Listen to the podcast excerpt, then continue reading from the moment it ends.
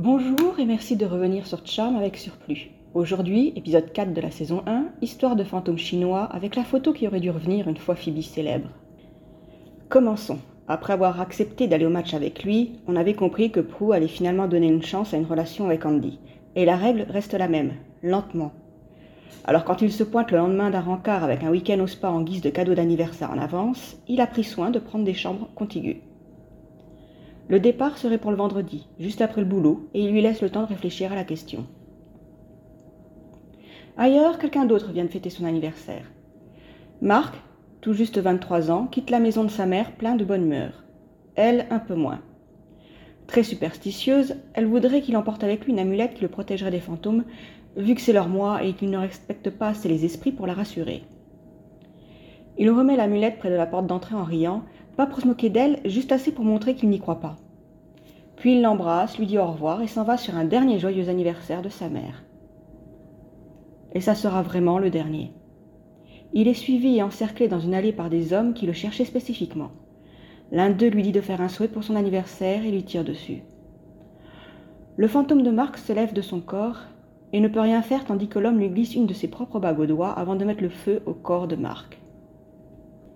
Le lendemain, Piper fait le tour de la cuisine pour préparer la liste des courses et trouve dans un tiroir enveloppe, carte d'invitation et paquet de confettis. Moi, je trouve dans un coin par terre le panier de kit et j'apprécie l'effort des décorateurs du plateau. Piper, elle est agacée. Elle commence à remplir les enveloppes quand Phoebe débarque en lui disant de cacher tout ça parce que Prue arrive. Ce qui ne calme pas Piper, parce que ses invitations pour sa fête surprise prévue vendredi devraient déjà être cachées dans les maisons de leurs destinataires depuis la semaine dernière. C'était la mission de Phoebe. Phoebe ne stresse pas, comme d'habitude. Après tout, le reste est réglé, le menu est choisi, le resto réservé, le gâteau est commandé. Oui, mais seulement parce que Piper s'en est chargé.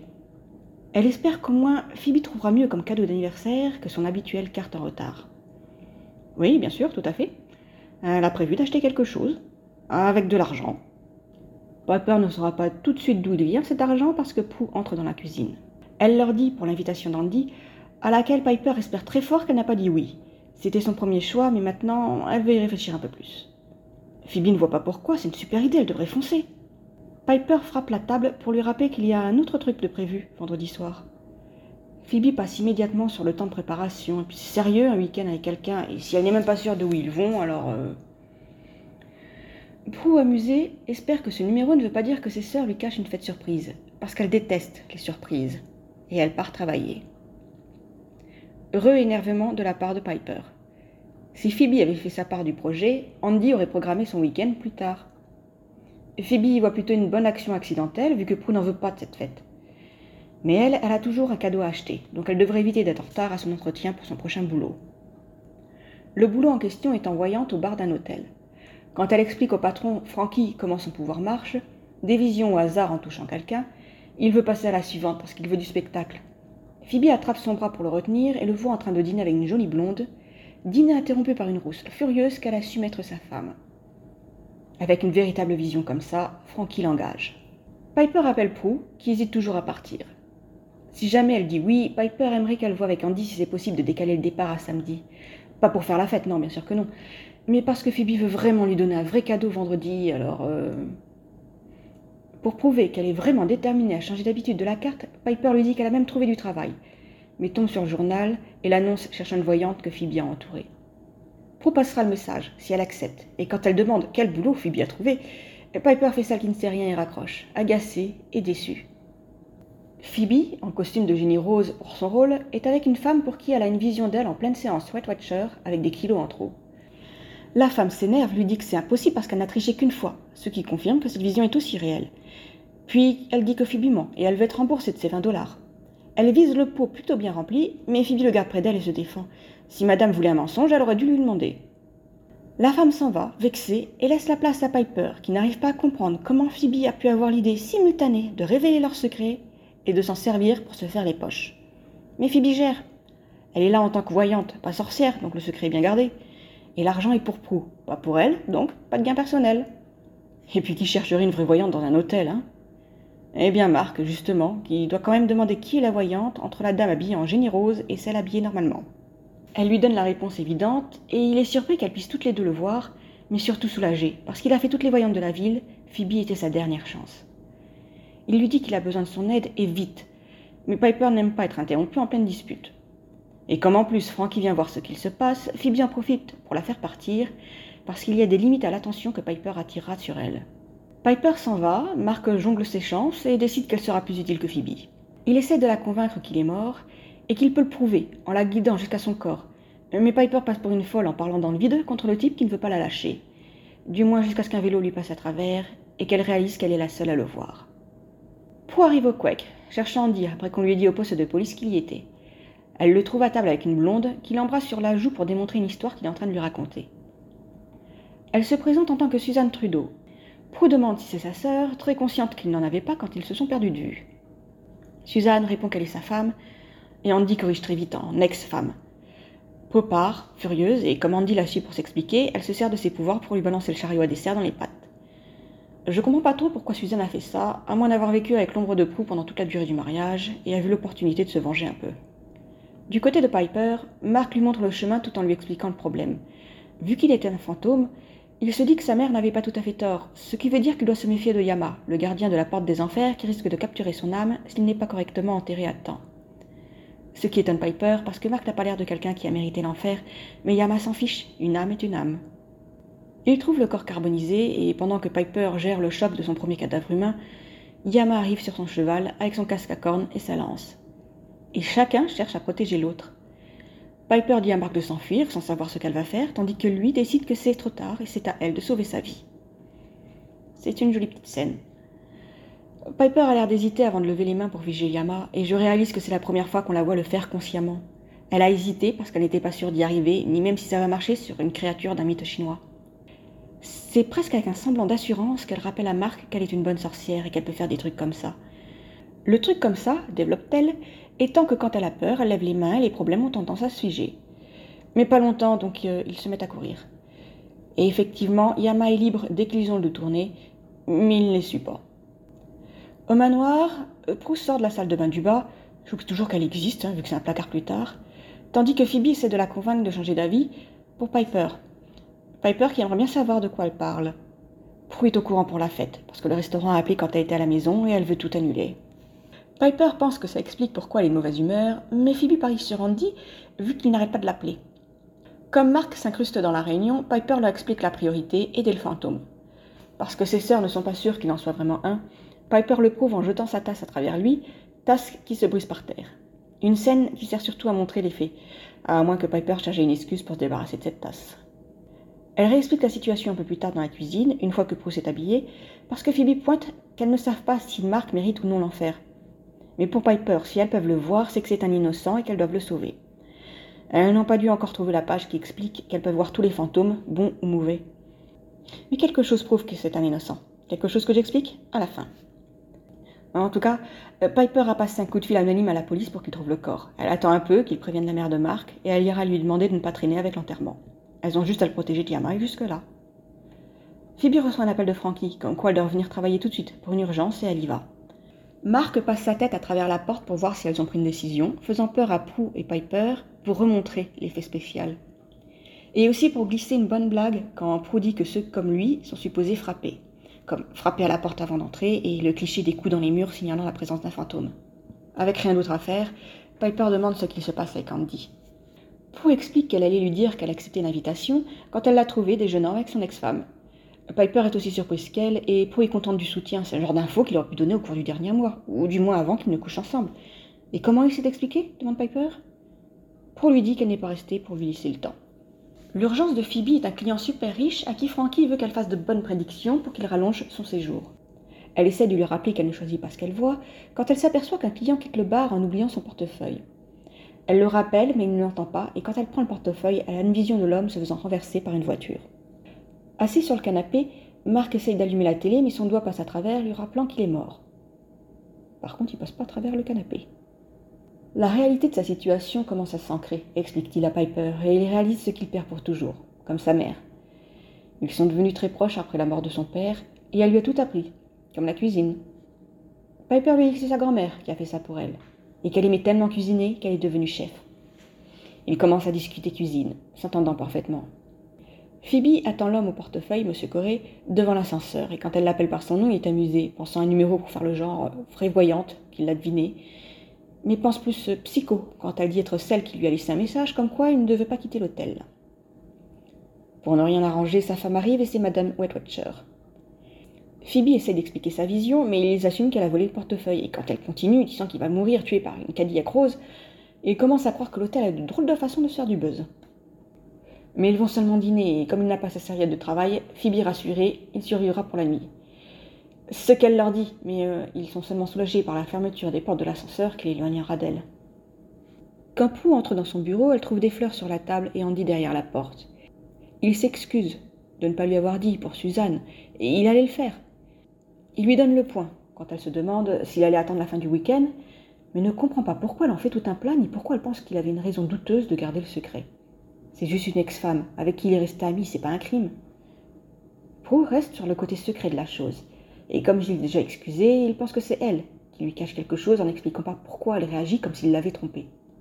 Du côté de Mark et Piper, il juge qu'ils peuvent aller voir sa mère et qu'elle sera plus à même d'écouter Piper si elle lui parle chinois en répétant les phrases que lui souffle Mark. Sauf que quand elle dit qu'elle est là pour Marc, elle n'a pas la réaction attendue d'une mère en deuil, mais celle d'une mère qui n'a pas de nouvelles de son fils depuis son anniversaire. Ils ne comprennent pas pourquoi la police ne l'a toujours pas vu. Mais comme ils n'ont pas du temps à perdre, Marc veut que Piper balance la mauvaise nouvelle, mais elle ne peut pas s'y résoudre. Elle promet à la place de l'appeler si elle a quelque chose, et quand sa mère entre chez elle, Marc la suit en essayant d'avoir son attention, mais l'amulette près de la porte fait son travail et le repousse plus loin. Avec cette preuve de plus que les légendes sont plus réelles qu'il ne le croyait, Marc commence par perdre espoir. Au manoir, Prue passe ses nerfs en nettoyant la cuisine.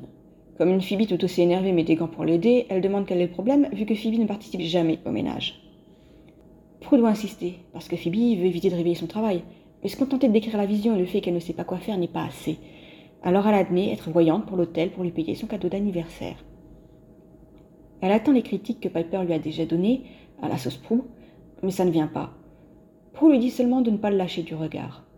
Pour ça, ça ira, Phoebe a cassé la clé dans la serrure, donc il est enfermé en sécurité dans sa chambre jusqu'au matin, sauf incendie ou autre accident. Et le jugement ne vient toujours pas. Prue n'est pas en colère. Phoebe essaie de faire quelque chose de bien et elle veut faire quelque chose de merveilleux en sauvant la vie de M. Corée. Elle ne pouvait pas demander meilleur cadeau d'anniversaire que ça. Son quelque chose de bien était quand même un cadeau pour Prue, hein. même si c'est pas du gain personnel, c'est pas vraiment une utilisation des pouvoirs pour aider les innocents. Ce moment d'entente est brisé par Mark et Piper, qui allument la télé parce que les infos disent que son corps a été retrouvé. Mais vu son état, la police l'a identifié en fonction de la bague et a décidé que c'était Tommy Wong, celui qui a tué Mark et qui est aussi à la tête de la triade de Chinatown. Phoebe a soudainement une vision de Tony, bien vivant, et réussit à la maintenir quand Prue lui demande si elle peut trouver un indice sur le lieu. Elle voit des signes chinois sur le mur qu'elle recopie sur sa main et que Mark traduit comme Wuhan un port, un entrepôt à Chinatown. Mark ne comprend toujours pas ce qu'il a fait pour avoir l'intérêt de la triade, donc Prue lui explique qu'ils font à peu près la même taille, donc il se sert de lui pour se faire passer pour mort. Le lendemain, Piper a un plan. Mark n'approuve pas le plan. Il consiste non pas à appeler la police, mais à aller directement trouver Wong avec le journal du jour. Il essaie de la convaincre d'abandonner avec les multiples dangers qu'elle va croiser en chemin, mais ça ne fait que l'aider d'une certaine façon. Après tout, plus elle a peur, mieux son pouvoir marchera. Il lui aura suffi d'un essai délibéré pour avoir confiance en son pouvoir et s'en servir aussi volontairement que Prue. Il y a une petite scène où Mark repère près de la porte la même amulette qu'a mis sa mère, ce qui l'empêche d'entrer avec Piper, mais elle la jette simplement par terre. Ça joue plus tard. Elle entre dans le bureau de Tony en vitesse et fige la pièce dès que possible. Heureusement, le choc de Tony lui a fait lever les mains dans la parfaite position pour poser le journal où sa mort fait la première page. Et Piper peut facilement prendre une photo. Mais dès que c'est fait, Tony et ses hommes dégèlent et Piper fuit. La surprise de Tony laisse vite la place à la colère en voyant le journal et ce que ça implique et ils partent tous à sa poursuite. Mais elle est déjà dans la voiture quand ils sortent et elle s'éloigne. Pas avant que Tony ait mémorisé la plaque et pense à la noter sur sa main avec un stylo piqué dans la poche d'un de ses hommes. Plus tard, Piper rejoint Mark dans le parking du commissariat, ayant déposé la photo et le nom de Mark dans le courrier d'Andy. Mais comme elle explique tout ça à Mark hors de la voiture, Andy la voit parler dans le vide quand il arrive au boulot. Elle prétexte une vieille habitude de parler toute seule, et Andy s'en amuse, parce que sa mère disait que c'était avoir une discussion intéressante avec une personne intéressante. Il lui demande pourquoi elle est là. L'excuse d'être dans le coin passe moyen, donc il assume que c'est par rapport à Prou. Elle lui dit qu'elle va se calmer, qu'il faut juste du temps et de l'espace pour réfléchir. Ça ira mieux après. Andy lui fait un câlin et part travailler, et Marc la trouve tellement gentille qu'il veut lui offrir quelque chose. Côté Phoebe, Monsieur Corée en a à vouloir prévenir la police pour harcèlement. Elle insiste qu'il doit l'écouter et rester dans son hôtel, et quand la vision revient, elle ne trouve rien mieux que de crier qu'il est un mort s'il sort. Il fait appeler la sécurité, il s'en va, Phoebe le suivant en courant. Sa serviette s'ouvre au milieu de la rue, il se baisse pour ramasser ses affaires, voit la voiture arriver et Phoebe saute sur lui pour le pousser hors du chemin. La voiture, elle ralentit même pas. Hein. Sa femme se précipite vers lui et il regarde Phoebe, choqué, et elle leur dit que ce sera 20 dollars pour boire non inclus. Ça aussi, ça aurait dû revenir une fois qu'elle est devenue célèbre, à moins qu'il n'ait déménagé. Quoique c'est un hôtel, ils sont peut-être pas de San Francisco, ils sont pas au courant de sa célébrité. Mark, lui, a guidé Piper vers son appartement pour lui donner comme remerciement une boîte remplie de recettes de son grand-père, traduit en anglais par son père à la naissance de Mark. Et il voudrait qu'elle s'en serve pour l'anniversaire de Prue. Même si elle n'en veut pas. S'il a appris quelque chose de tout ça, c'est que personne ne sait quand sera le dernier, et c'est important de tous les fêter. En parlant de Prue, elle est dans sa chambre occupée à zapper, ce qui n'est pas son genre, remarque Phoebe, qui a l'air de quelqu'un qui a sauté devant une voiture et atterri sur du béton. Mais elle se sent bien. Mieux que ça, même. Avoir sauvé une vie la met d'excellente humeur, la fait sentir comme si elle pouvait changer le monde en mieux. Du coup, elle touche encore à sa future carrière pour savoir où on est avec Andy. C'est qu'il n'a pas entièrement tort, elle lui cache quelque chose, et ce tous les jours, et elle ne lui dira jamais. Alors pourquoi maintenir la relation? Elle a traité l'existence de Suzanne comme une parfaite excuse pour justifier une rupture, tout en mettant le blâme sur Andy quand le problème vient d'elle. Ce qui, si mes souvenirs sont bons, sera une tactique qu'elle va réutiliser plus tard. Mais Phoebe est une optimiste qui croit en l'amour, et elle lui dit qu'elles ne sont pas destinées à être maudites, elles peuvent être heureuses, mais il faut faire l'effort, donner pour recevoir. Prue est certaine d'être malheureuse sans Andy, alors que si elle va lui parler, c'est juste une petite possibilité contre une forte probabilité d'être heureuse. Et le risque vaut la peine d'être pris. Plus bas, on reste sur le thème de l'amour, mais plus dans le dépressif. Marc ne veut pas partir. Lui et Piper sont frappés par la peine d'être passés à côté de leur chance d'être heureux ensemble. Si seulement ils s'étaient rencontrés quand il était toujours vivant. Les yeux fermés, ils essaient de se convaincre qu'il est solide le temps d'un baiser, mais il n'est que de l'air. Piper retient ses larmes, et les hommes de Tony cassent l'ambiance en la kidnappant. Mark appelle Prue et Phoebe paniqués, leur disant qu'il sait où il l'emmène, et Prue empêche Phoebe d'appeler la police, mais seulement pour qu'elle le fasse de la voiture. Dans son bureau, Tony explique qu'il était prêt à partir tranquille pour Hong Kong, et Piper a tout bousillé.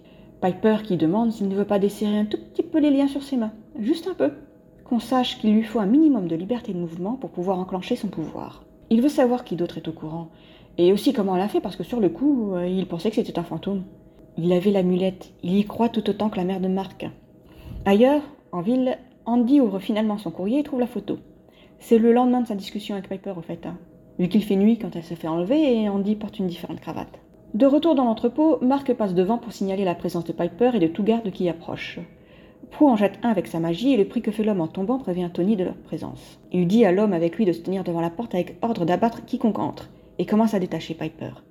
Assez pour que quand Prue fait sauter la porte et le type qui était derrière et que Tony tire, elle puisse figer la balle. Prue et Phoebe viennent finir de libérer Piper et le temps reprend son cours.